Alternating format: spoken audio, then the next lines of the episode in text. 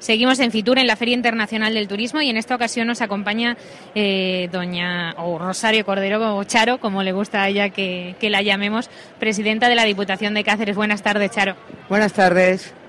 Bueno, segundo día de Fitur, seis de la tarde ya. ¿Cómo ha sido este Fitur?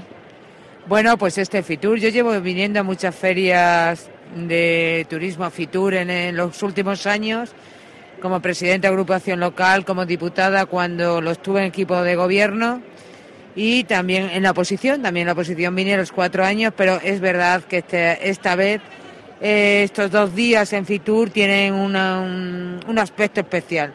No es lo mismo venir un poco de acompañamiento, de venir de, también a presentar la oferta turística de la provincia de Cáceres y con una gran responsabilidad pues sobre las espaldas. Además, una apretada agenda porque todos queremos que nos acompañe, que nos acompañéis las autoridades al final cuando hacemos una presentación, ¿no? Y son muchos grupos de acción local y muchas organizaciones las que cuentan con la Diputación. Pues sí, es la verdad. Cuando llegas aquí y ves la oferta, que ya la conocíamos, de todas esas presentaciones de municipios de la provincia, grupos de acción local, pues al final todos, como tú dices, quieren que los estemos y los acompañamos. Nosotros encantados, nosotros trabajamos para nuestros pueblos, la Diputación son todos los pueblos y las ciudades de la provincia de Cáceres y quien quiera que la acompañemos, pues nosotros ahí estaremos. Y porque muchos de los proyectos en los que son presentados por los ayuntamientos, nosotros también participamos. Participamos en los grupos de acción local o participamos también pues en proyectos de otra índole, pero que también la Diputación de una manera u otra también está. Además, eh, con una novedad o con un cambio estructural importante en la Diputación de Cáceres al unir esas dos áreas de desarrollo y turismo. ¿Qué, qué va a suponer eso para, para el desarrollo en estos próximos cuatro años? Bueno, la Diputación de Cáceres tenía dos áreas muy definidas, que una era turismo y otra era desarrollo local como así se llamaba, pero esta nueva, en esta nueva etapa, este nuevo equipo de gobierno, creímos conveniente que era muy importante que se uniera lo que es desarrollo y lo que era turismo. No podemos de verdad hablar de turismo, yo creo que en ningún sitio, pero sí en la provincia de Cáceres, turismo sin unirlo a desarrollo. Entonces, esta potente área que tenemos ahora, pues trabaja en turismo y trabaja también en desarrollo que conlleva ese turismo. En otros casos no, en otros casos hay que buscar, hay otras comarcas nuestras en la provincia de Cáceres que su desarrollo no pasa por el turismo, puede pasar por una industria, puede pasar por la agricultura, por la ganadería y por otros proyectos. Entonces, estas dos áreas, la verdad que van a trabajar muy potente en el turismo, pero sobre todo en el desarrollo de la provincia, que es lo que todos queremos. Es difícil destacar algo de la provincia de Cáceres, porque la verdad es que en la presentación se ha hecho un amplio recorrido por todo lo que tenemos y gastronomía, cultura, naturaleza, hasta religión este año. Pues sí, la verdad es que la provincia de Cáceres nos da mucha oferta y en esa oferta entra todo, entra naturaleza, entra ocio, entra patrimonio, entra cultura, entra gastronomía y este año, como tú dices, con el año santo guadalupense, pues también entra esa religiosidad.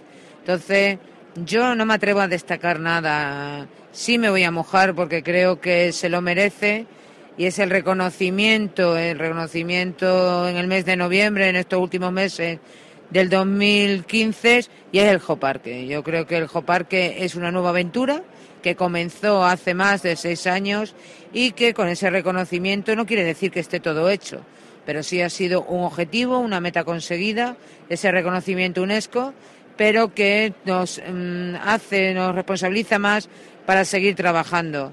Pero bueno, tengo enfrente esas piscinas naturales de la nuestra norte de la provincia, nuestra torta del casal, el pimentón de la vera y mucho de verdad y sin y sin olvidar también esa frase que yo digo mucho últimamente y quiero destacar, ese equilibrio entre lo urbano y lo rural, porque podemos decir que el, rural, gran parte de la provincia, puede ser producto turístico y tiene atractivos turísticos, pero también nos acompaña afortunadamente nuestras, nuestras ciudades, ciudades más grandes que Cáceres y Plasencia, también Coria, también Trujillo, también Valencia de Alcántara, eh, están ahí con una oportunidad importante en el turismo y que también debemos aprovechar para equilibrar toda la provincia. Y por último, Presidenta, eh, algo que, mm, que se está haciendo casi habitual, que es esa colaboración público-privada entre el empresariado y la Administración para desarrollar los destinos y el territorio al final. No podemos hablar de producto turístico, de destino, que es el final, como tú dices, sin que hablemos de los empresarios. Creo que en el proyecto, en todos los, grupos de acción local que trabajan en la provincia, como en toda Extremadura, los sectores de los empresarios están muy presentes.